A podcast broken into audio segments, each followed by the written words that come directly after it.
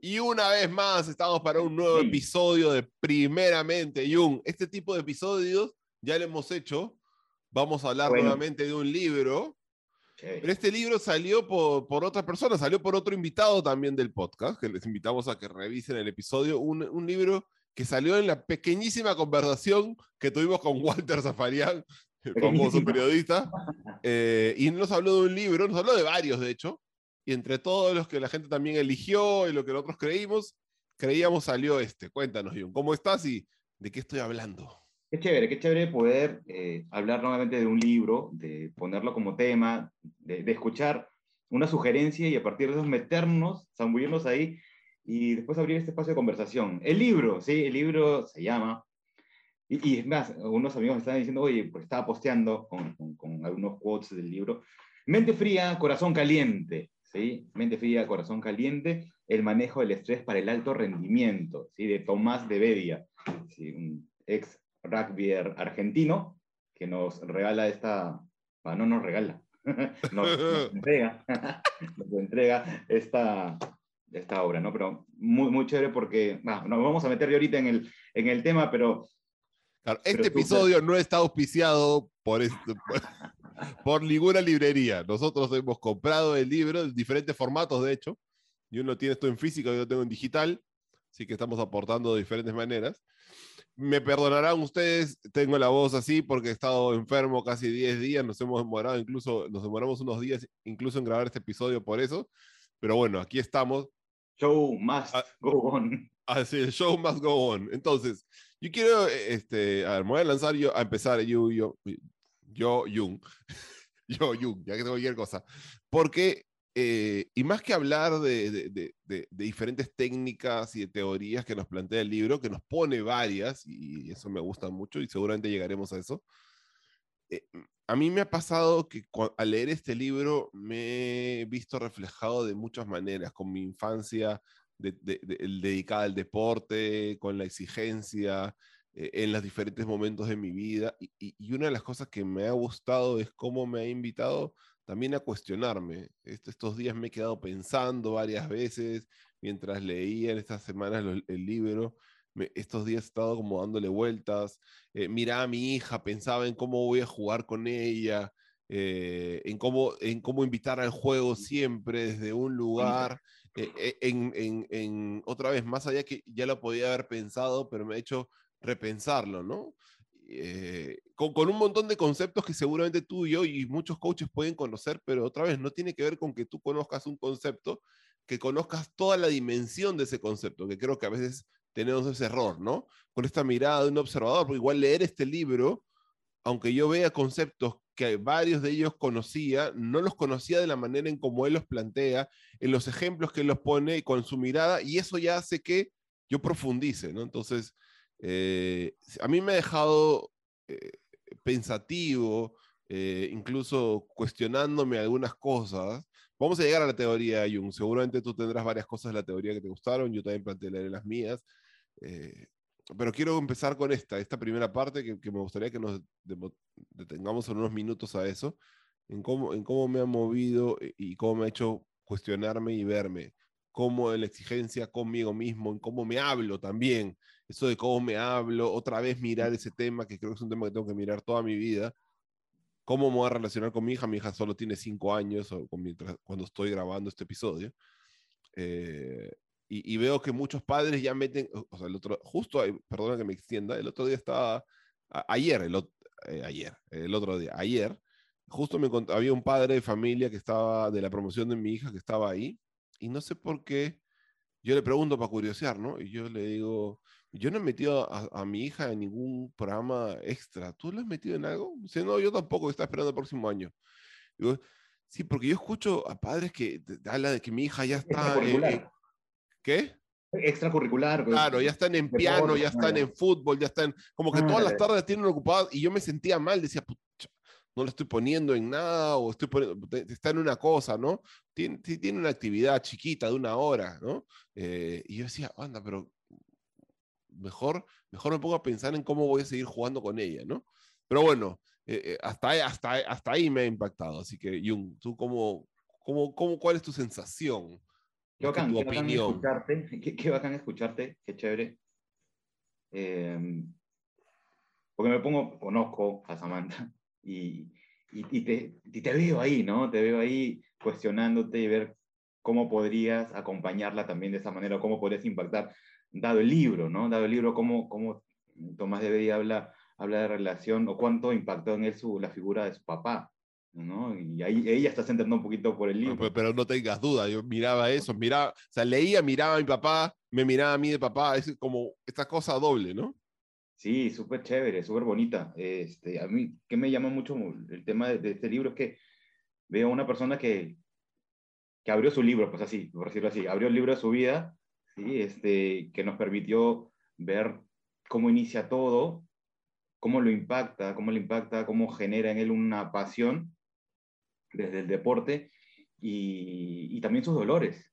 Sí, me llama mucho también eso, ¿no? El, el, decir en qué momento se sintió, cómo se sintió, cuando estuvo abajo, cuánto cuestionamiento durante una carrera ¿sí? de, profesional, ¿no? Em, empezar, a ver, no sé si me terminé, pero como, empezó, que casi, casi, casi no buscado, que, que, pueda salir este, al extranjero y hacer una, una carrera internacional, con todo lo que eso implica, ¿no? Ser profesional a una corta edad, estar solo, fuera, todo lo que eso conlleva, ¿no? Cuántas conversaciones internas, sí, me gustó eso, me gustó la transparencia en el libro. Mm, eso, eso, eso fue me llevando a, a ver qué, irá, qué, qué, más irá apareciendo. Eso me pareció bastante interesante. Mm, y, y, me quedo también con tu... Con, me quedo pensando ahorita en eso, ¿no? en lo que mencionabas, el impacto que podrá tener en el, el impacto que nosotros estamos dejando a los demás momento a momento. Y otra vez, ya hemos leído el libro hace unos días y, eh, yo me demoré más en leerlo, vamos a ser sinceros, eh, pero me, parece que el, libro justo empieza cuando él habla directamente de cómo no fue, cómo no llegó al Mundial, me parece, o sea, está con los Pumas, no quedó, no quedó en la lista final, me parece que justo ahí empieza y me pareció otra vez, una de las cosas que me, que me gustó es que trajo las conversaciones que típicamente no se dicen, no es solamente es la historia del héroe contando las victorias o contando a veces los autores lo que hacen es escribir una derrota para luego taparla con una victoria grande y, se te vea más heroico, ¿no? Eh, y me gustó como, eh, otra vez, todo a, partir, porque no, solamente es un libro autobiográfico, porque tiene mucho de autobiográfico, eh, también está un montón de la teoría, porque utiliza todas sus vivencias para poder mostrarnos todos los aprendizajes, no sé si todos, pero muchos de los aprendizajes que ha tenido y, y, cómo ha ido insertando el tema mental, emocional, el trabajo con el movimiento y varias cosas que seguramente vamos a hablar ahora sobre la teoría. Sí, a mí me impacta mucho el tema de, la corporalidad, de las emociones, habla mucho el tema emocional y, particularmente, ¿sabes? Ahorita estoy llevando esta formación en, emociones desde el cuerpo básicamente y, es donde empiezo a, a linkear mucho, ¿no? Y, y a, entender muchas cosas. Y cómo lo plantea, creo que lo plantea de una manera bastante gráfica, práctica, ¿no? te plantea un tema y ese tema hacia cómo lo vivió él como, como deportista. Y es más, hay ejemplos ¿sí? como de otros deportistas y, y de todos los deportes. ¿ah? Eso, eso me pareció sumamente interesante.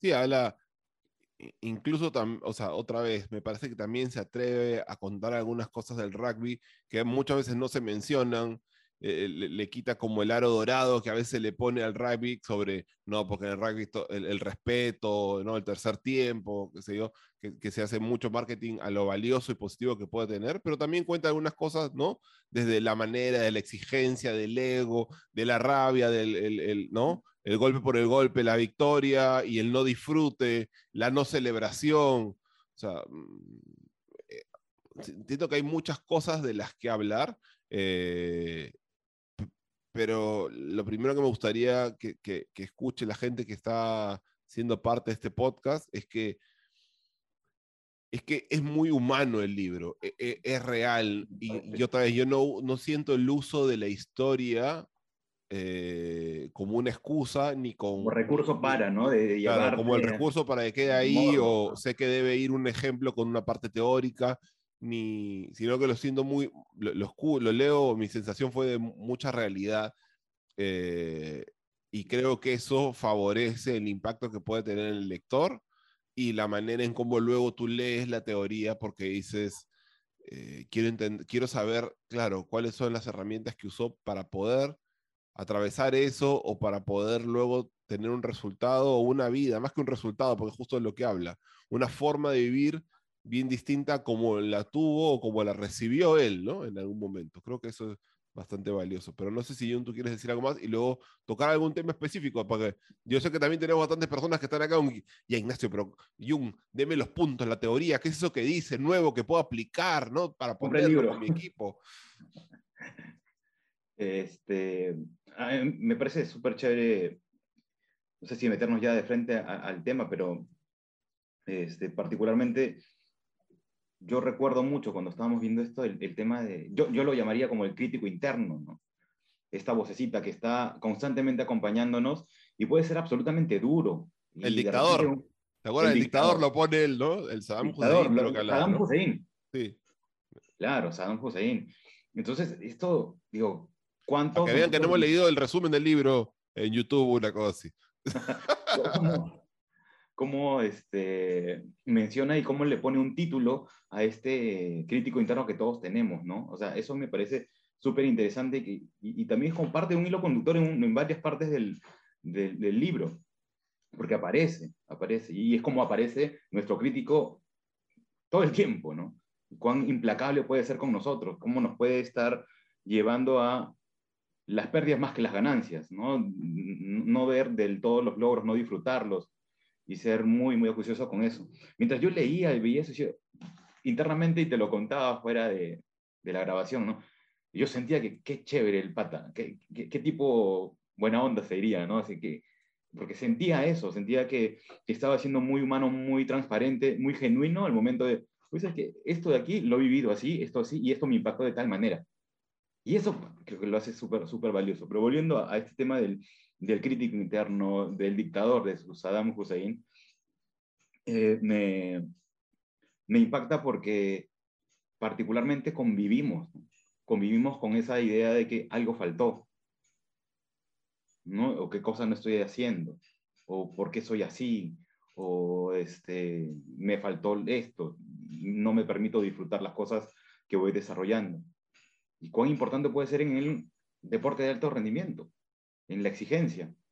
Exactamente, creo que esa es la palabra, ¿no? Porque otra vez, eso es un tema que a cada rato se menciona, pero la forma en que está planteando de que, de que generalmente queremos resolver eso que nos faltó con el mismo problema que nos llevó a tener el, desempeño que tuvimos. Es decir, me exigí tanto, no descansé, me traté de tal manera que luego cuando necesitaba en algún momento del campeonato dar algo de mí, ya no lo tenía, ya lo tenía gastado, ya estaba cargado emocionalmente, tenía, tengo problemas personales y nadie sabe, no pedí apoyo.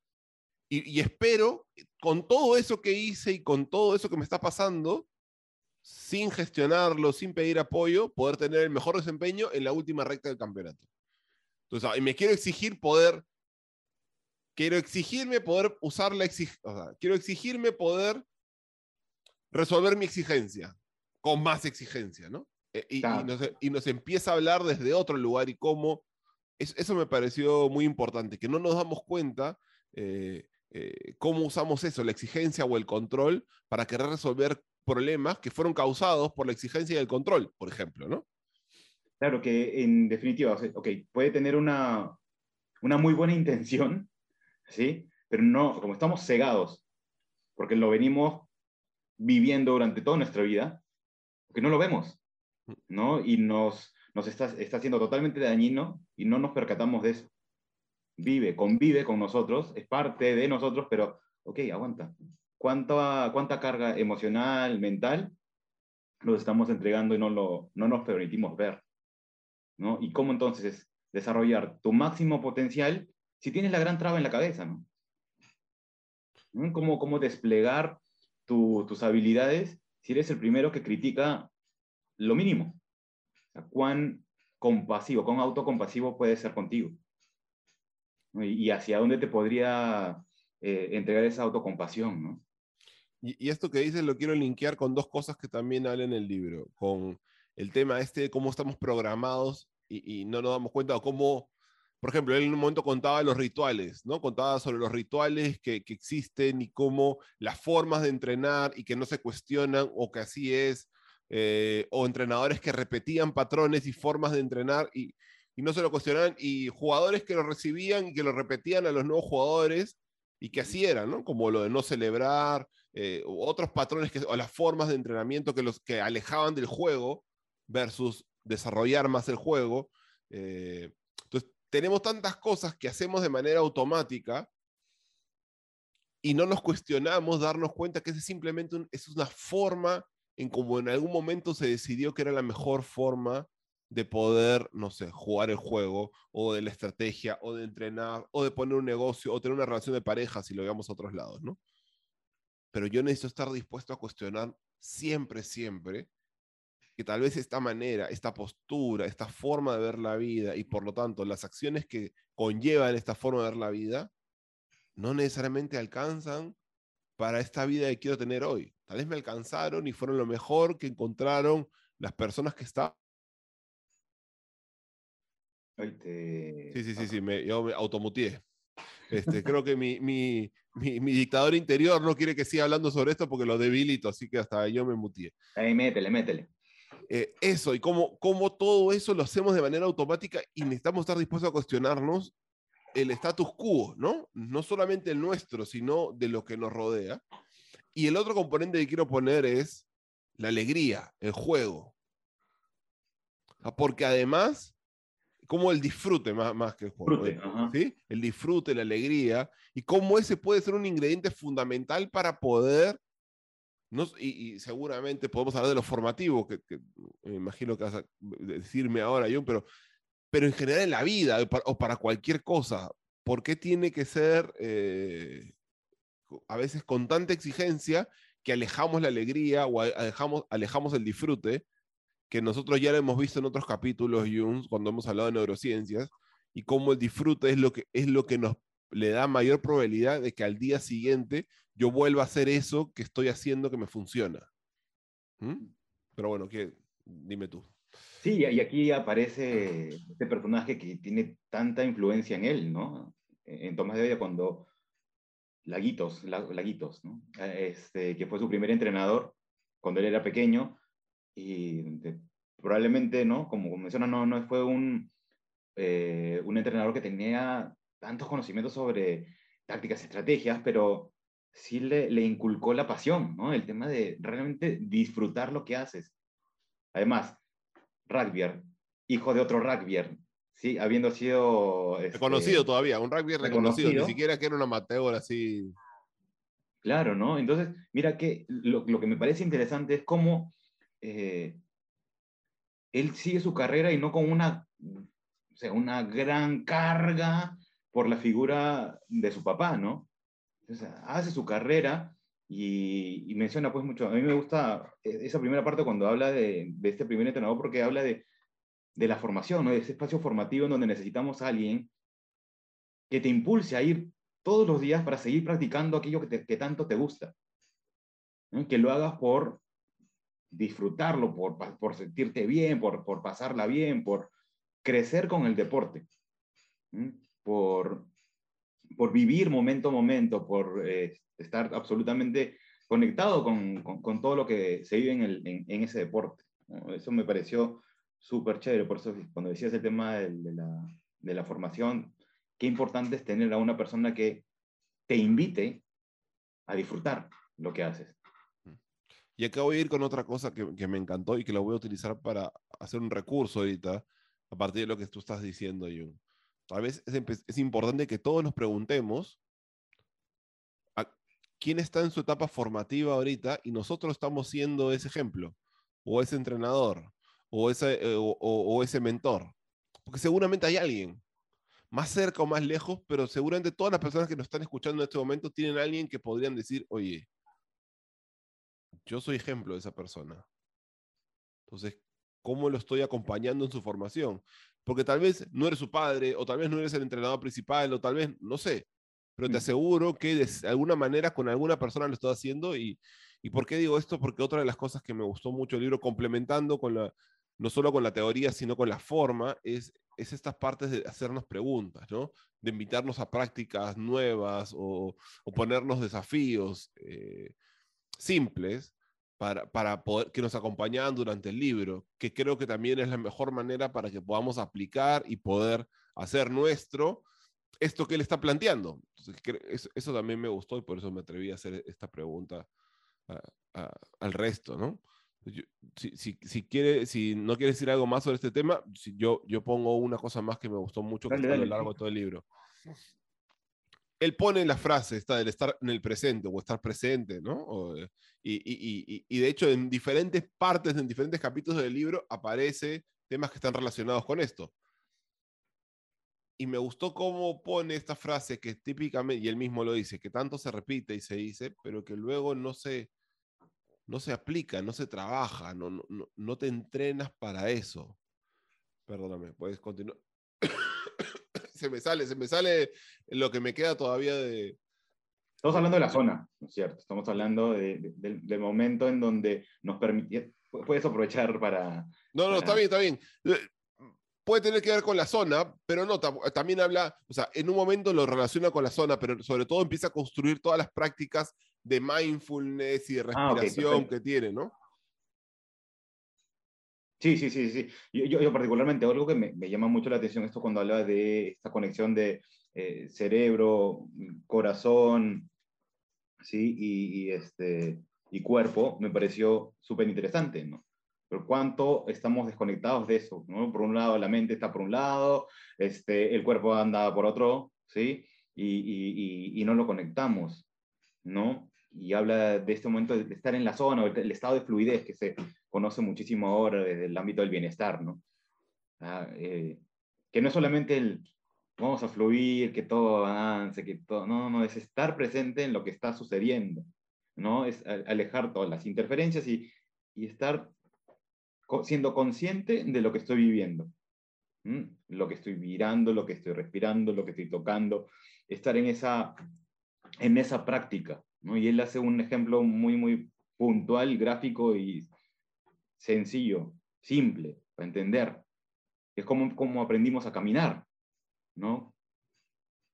O sea, no estamos pensando en, voy a dar un paso ahora y debo de tener equilibrio, voy a extender un poco los brazos, ¿no? Y ahora necesito levantar un poco la cabeza. Simplemente empezamos a hacerlo. Y no, y, y no estamos diciendo, uy, ojalá que mañana dé dos, dos pasos más allá. Simplemente lo hacemos, lo hacemos, lo hacemos, lo hacemos y vamos aprendiendo cómo, cómo seguir, seguir dando los, los siguientes pasos. Y, a los que tienen hijos o, o, bebés pequeños pueden ir viendo cómo se van adaptando ¿sí? a distintas situaciones.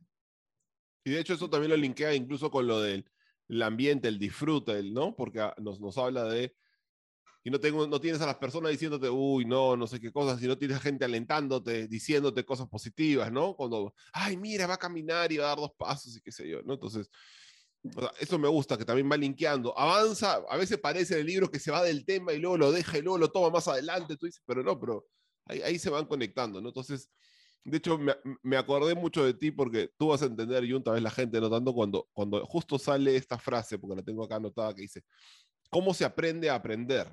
Se aprende practicando la observación. Práctica, práctica y práctica. Justo las tres que nos enseñaron nosotros hace ya una década, más o menos. Está y, por ahí. Y él habla, y él habla esto, habla una de las cosas que plantea y donde va desarrollando lo que luego se relaciona con el mindfulness, es toda esta parte de la observación, ¿no? y la respiración, y la forma consciente, perdón, y, y, y, profundiza sobre eso. Y, y, después, después otra vez, otra cosa que tengo acá apuntada que dice, los seres humanos tenemos la capacidad de ser conscientes de lo que hacemos, de reflexionar sobre, nuestros, sobre nosotros mismos, nuestros pensamientos y emociones. Me gusta y, mucho. fundamental, ¿no? Porque a veces nosotros estamos pensando solamente o en el cuerpo, ¿no? ¿Cómo debo hacer las cosas? Pero somos integralidad.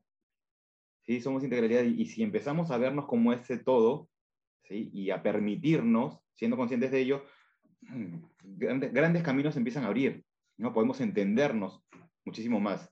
me parece fenomenal que un libro como este, para, para el alto rendimiento, ¿sí? sea tan gráfico.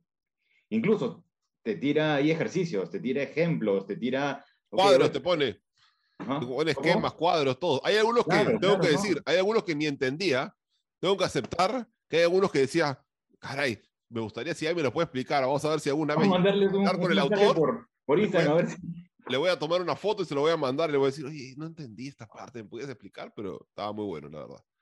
Y Jung, ah, me, me, gustaría que vayamos hacia, hacia otro punto, eh, porque otra vez sé que tenemos mucho, sé que el tema del mindfulness de la zona abarca una buena parte del libro, pero me gustaría también mostrarle otras cosas que siento que igual complementan eh, eh, ese punto que estabas mencionando, que estábamos mencionando, ¿no? Ah, mm, quiero leer esto. Ya, me puse a leer algunas cosas. Quiero seguir leyendo algunas cosas. Por favor, no, me, no maten con el copyright. Acá eh, escribí él así. Ser un observador de eso que pasa internamente es poder elegir la respuesta. Esa es la práctica de libertad más grande que pueda haber. Observar los miedos sin miedo. Observar que son el obstáculo que nos separa de la libertad. No se trata de superar el miedo, sino de observarlo y y de ver todas las formas que toma. Uy, agarra esa flor. Uh, potente, potente, potente. O sea, ahí, ahí, nos lleva a una distinción básica como es el, lo conocemos nosotros desde el protagonista, ¿no? Del ser protagonista, del, del, hacerte cargo, de elegir, ¿no? Y la gran libertad que tenemos nosotros como seres humanos es esa capacidad de elegir. Es decir, si voy, no voy, hago, hago, hago, dejo de hacer, ¿no? Que, la verdad que es potente, potente esa... Y, y además, para las personas, porque a veces tal vez como usa la palabra observador, esta, esta forma de usar el observador es más desde una mirada ontológica, más, más relacionada con un concepto típico que se pone en el coaching, para la gente que, que no ha estudiado coaching, no ha visto tanto ontología. ¿Por qué? Porque cuando a veces las personas hablamos de observador de manera, no, sé, cotidiana, hablamos de alguien que simplemente está observando, que, que no participa, que, que, es como está, es un agente externo. Pero en este caso, si lo juntamos otra vez con esta toma de conciencia, con el, con el darme cuenta que yo puedo hacer algo al respecto, con el darme cuenta que yo soy parte de, eh, esto dice, ser un observador de eso que pasa internamente es poder elegir la respuesta. ¿Por qué? Porque yo necesito hacerme consciente de que estoy tomando esas decisiones, hacerme consciente de lo que estoy viviendo para poder luego tomar una decisión diferente. En este caso, observador no tiene que ver con alguien que es eh, pasivo, sino porque yo observo porque soy consciente. ¿sí? No sé cómo lo ves, Jung. no solamente mirar, ¿no? porque ahí estás interpretando. ¿no? Ahí tiene que ver con, ok, lo que llega a mí, pero aquí interpreto, lo hago consciente, digo, esto lo estoy haciendo por y para. ¿Y qué pasa si elijo distinto? ¿Qué pasaría? ¿Qué posibilidades abriría ante mí si elijo distinto? Sí, y, me gusta que, que menciona el tema del miedo. Y el miedo está en varios, varios episodios también.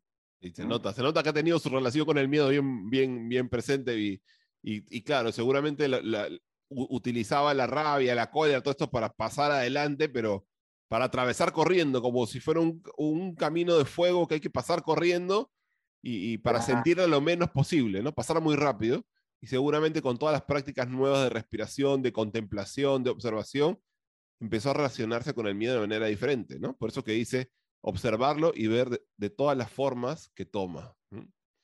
Mm, sí, o sea, y, en un momento también el libro habla sobre el sufrimiento y la relación del sufrimiento con el miedo, ¿no? que, que, aparece, que el sufrimiento emerge a partir de, una, de un miedo que nosotros podamos tener. Y cómo también luego la, la, la rabia, el enojo, está también relacionado con el miedo. Me parece fundamental que un deportista ¿sí? se atreva a hablarlo de esa manera con, con total transparencia, ¿no? Sí, yo voy a salir con todo, pero espera, espera, espera, ¿qué me está pasando ahí? ¿Eh? ¿A, a, qué le, ¿A, qué le, tengo tanto temor? ¿Qué, qué cosa podría estar este, en, en, peligro que, que, me hace reaccionar de esa manera? ¿no? Y no conectarme con aquello que realmente tiene tanto valor y no lo abordo desde otro lado. No soy un observador distinto para poder eh, manejarlo y tener mejores resultados. Y, acá, eh, otra vez, seguimos con esta, este fragmento que hemos leído, donde dice, no se trata de superar al miedo. me parece muy importante plantearlo porque generalmente, y sobre todo en el ámbito del deporte, más allá de que yo creo que esta, este libro puede leerlo cualquier persona, por supuesto creo que una persona que practica deporte va a tener más formas de relacionarse con él, pero no tienes que haber sido deportista profesional o dedicarte eh, o ser técnico o coach deportivo para poder leer este libro, ¿no? Pero cuando generalmente en el deporte hablamos de superar, hablamos como de vencer, ¿no? Y en el caso de vencer al otro, entonces, si yo quiero vencer al miedo, es como yo te gané y tú perdiste, cuando mis partidos con, con el miedo van a ser durante toda la vida. No, no hay campeonato de mi vida donde el miedo no vaya a aparecer. No, no, hay, no hay fecha donde yo no vaya a jugar contra él. Tal vez tiene otro nombre, tal vez tiene otra camiseta, pero va a aparecer un miedo, ¿no? Y seguramente el miedo va a ser mucho más interno que esos agentes que pueden estar afuera. Y, y me parece muy importante que las personas reconozcamos en general que no tiene que ver con superar el miedo. A mí, yo no creo que esto no lo hemos hablado, no, no tiene que ver con este autor. Yo una vez leía a una autora que ella contaba y decía que, que a ella no le gustaba esta típica definición que se repite ahora mucho, de que valentía es actuar en presencia del miedo, ¿no? Eh, no, no, importa que, no, no, es una definición que se usa mucho ahora, ¿no? Es como valiente no tiene que ver con no tener miedo, sino que yo actúo en presencia del miedo, ¿no? Entonces ella lo que decía es que, que yo quiero que, mi, que ella hablaba sobre su hija, ¿no? Entonces ella decía que, que, yo, que yo quiero que mi hija escuche el miedo y que tal vez no sea valiente cuando tiene miedo, sino que sea auténtica, porque a veces con este concepto de valentía, va, eh, no sé, sus amigas, por ejemplo, ya contaba, ¿no? Sus amigas en una época adolescente le están invitando a hacer cosas que ella no quiere y tiene miedo de hacer. Porque algo dentro de ella está diciendo, no, no hagas esto, nos va a pasar algo malo, no, no, esta, esta no soy yo, o este no soy yo. Pero como te dicen, sé valiente, tienes que actuar en presencia del miedo. Y creemos que valentía es no hacerle caso al miedo. Y a mí me encantó escuchar eso. Yo dije, esto le voy a decir yo a mi hija esto le voy a decir, porque tal vez el miedo tiene un mensaje ahí, ¿no? Como tú y yo sabemos, el miedo, eh, las emociones son señales. Son, a mí me gusta hablarlo como que son como, para que la gente ahora entienda, notificaciones del celular, que me están dando algún mensaje. Eh, entonces, no se trata de hacer al miedo el enemigo. Y no siempre hay que... El miedo es el mayor amigo que tenemos porque nos está diciendo, ojo, hay un peligro cerca. ¿sí? Hay algo que tiene mucho valor y está en riesgo. Entonces, a ver qué hacemos con eso. ¿no? Y a veces le rehuimos o queremos pasar por encima, ¿no? Hay que ir, dale, métele, métele, métele, y métele qué, o sea, a ver, y si realmente me acerco, abrazo mi miedo y lo veo, digo, no, acá hay algo muy, muy grande. Y si, por lo menos me doy el tiempo de escucharlo. O sea, es decir, eh, el, el, miedo pues, puede ser un muy buen consejero. Es decir, lo escucho, lo miro, entiendo, porque es una, a mí me ha pasado cuando he trabajado muchas veces con, diferentes personas, es empezar a darnos cuenta que ese personaje que no nos gusta, que vive dentro de nosotros, que generalmente tiene miedo, entonces hace que te protejas o te controla, lo, es su manera de amarte, es porque te quiere cuidar de alguna manera. Puede ser que sus maneras de cuidarte no sean las ideales, pero eso quiere hacer. Entonces, si yo empiezo a escuchar cuál es el mensaje detrás de ese cuidado que tiene, que quiere que yo haga, puedo entender, ah, ¿no? O tal vez una manera de que yo necesito reafirmar la confianza en mí mismo para poder decir, no, eso ya lo aprendí, no te preocupes, no voy a cometer el mismo error de antes, pero sé, pero sé que no debo olvidarme de eso, ¿no? O eso que viví, o eso que me pasó, qué sé yo, ¿no? Mira, que no querías hablar de teoría, mira, ya estás hablando de teoría, estás hablando hasta de cerebro tribuno, estás hablando de la parte límbica, ¿sí? ahí está, todo esto nos está invitando ya. Entonces, si quiere, para regresar y con esto vamos a ir cerrando, eh, voy a ir hacia un ejemplo bien básico que puso, que me pareció tan básico, pero tal, o sea, me, me, dio en el clavo, pero así me dio en el clavo. Para las que no sepan, yo estudié economía. Estudié ingeniería primero, luego terminé economía y ahora me dedico al coaching hace 16 años más o menos. Pero ¿por qué lo digo? Ahorita vas a entender por qué lo digo. Porque en un momento habla sobre que estaba, creo que un amigo suyo estaba caminando y lo veía que movía los brazos con intensidad, algo así me parece, y le dice, eh, pero ¿por, ¿por, qué mueves los brazos de esa manera? Entonces le dice, quiero que me rinda la caminata. quiere ganarle. No, no, pero no, es que Carlos dice, dijo, quiero que me rinda la caminata, me contestó. No es algo que únicamente le pasa a él o a mí. Así vivimos. A todos le queremos ganar algo, incluso a caminar. Qué pelea tan cansadora. Yo decía, ese soy yo. Porque yo con mi cosa de economista, que eso me queda de la economía, de ser eficiente en el uso de los recursos, digo, ya, entonces si voy a caminar, entonces voy a aprovechar para hacer ejercicio, mientras escucho el libro, mientras practico mis respiraciones, como, ¿no? Esa cosa de la eficiencia, termino no disfrutando ninguno. A veces ni, ni escuché bien el libro, ni hice bien la práctica tal, ni, ni caminé como quería, ni, por ejemplo, a veces me pasa que por hacer eso, no contemplo la naturaleza que me acompaña mientras camino por el malecón. Entonces es como, digo, ah, esa me pegó, Yuga, a mí, a mí esa me pegó. A mí la, la, que me pegó fue cuando empezamos a hablar del miedo, por eso lo, traje yo con, con esa, este, este extracto que sacaste el libro, y que, porque me llevó mucho y me hizo recordar mucho a, eh, una vez escuchando y leyendo a Tara Brach, ella habla del, del, sufrimiento, ¿no? Y esta fórmula que tiene sobre el sufrimiento. De repente en algún momento podemos hablar porque me pareció muy, muy interesante. Eh, ella plantea de que la fórmula del sufrimiento es la, ante un evento, ¿no es cierto? La negación de algo, ¿sí? el dolor que te produce algo multiplicado por la negación de ese evento. Eso es, eso es sufrimiento y luego plantea la inversa que es la paz, sí que tiene que ver con que el dolor multiplicado por la aceptación. ¿no? ¿Cuánto podemos, cuánto no nos estamos permitiendo por estar eh, tan atrapados por esa situación, ¿no? O nosotros queriendo atrapar esa situación, al, al, no aceptarlo. Y, ahí siempre me me llega, cuando cuento esto, me llega a mí la frase bastante conocida y tan real como el, el dolor es, es inevitable, pero el sufrimiento es una elección. ¿no? Entonces, ¿cómo queremos elegir o desde dónde estamos eligiendo ahorita? ¿no? Bueno, Jung, vamos a ir yendo hacia el, hacia el cierre de este episodio.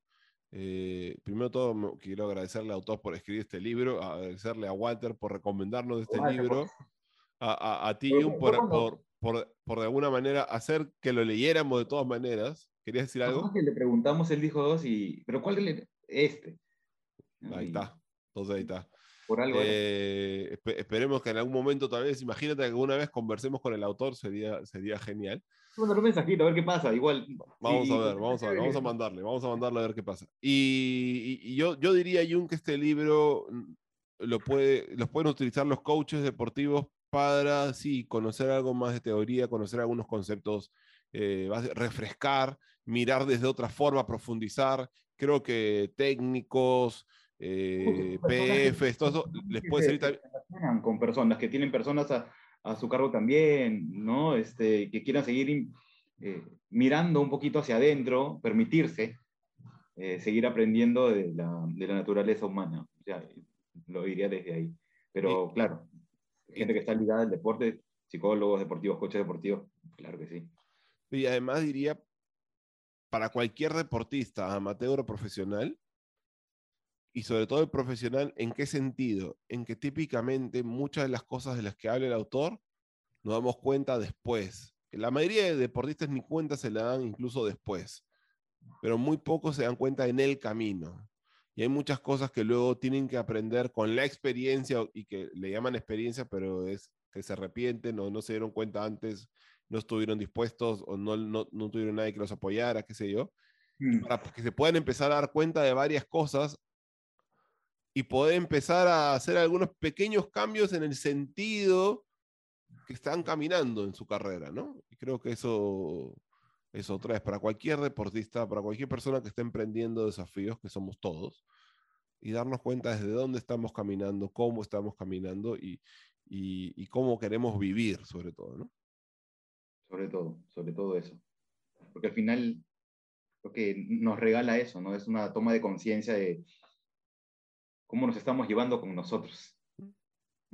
Y por eso es que en el último capítulo él habla del ser, y que al final todo lo que escribió tenía que ver con eso, con esa versión de ti que tú vas a hacer. Así que los invitamos a todos a que se cuestionen y que se pregunten, ¿qué versión de mí voy a hacer? y te preguntes también si las prácticas que estás haciendo día a día en la práctica, práctica, práctica, está fortaleciendo o está debilitando esa versión de ti que tú deseas ser. Un, un placer. Los invitamos a todos a que, a que nos sigan diciendo si quieren leer otro libro, algún otra TED Talk, alguna charla, algún invitado que se les ocurra. Si nos pasan su contacto, mejor todavía. Eh, pero bueno, aquí estamos. Jung, ¿algo más para despedirte? No, agradecer, agradecerte, porque de hecho estás un poco todavía mal de la garganta, pero le metiste, le metiste, le metiste. Así que gracias por, por el compromiso. Es lo que queríamos, queríamos sacar también este, este capítulo, lo estamos haciendo. ¿sí? Este, eso, agradecerte a ti primero y a todos, a todos los que nos escuchan, nos acompañan, nos mandan los comentarios, nos ponen likes a las, a las publicaciones y seguimos formando comunidad. Y ojalá, pues, como decimos, que llegue esto al autor y a ver qué, qué pasa, ¿no? También. Muy bien, muchísimas gracias, que tenga una gran semana y por favor, si sacaste una cosa de aquí que te ha llamado la atención, aplícala. Toma la edición en este momento y aplícala. Y de paso, comparte el podcast. Muchísimas gracias. Nos vemos. Chao. Chao, chao.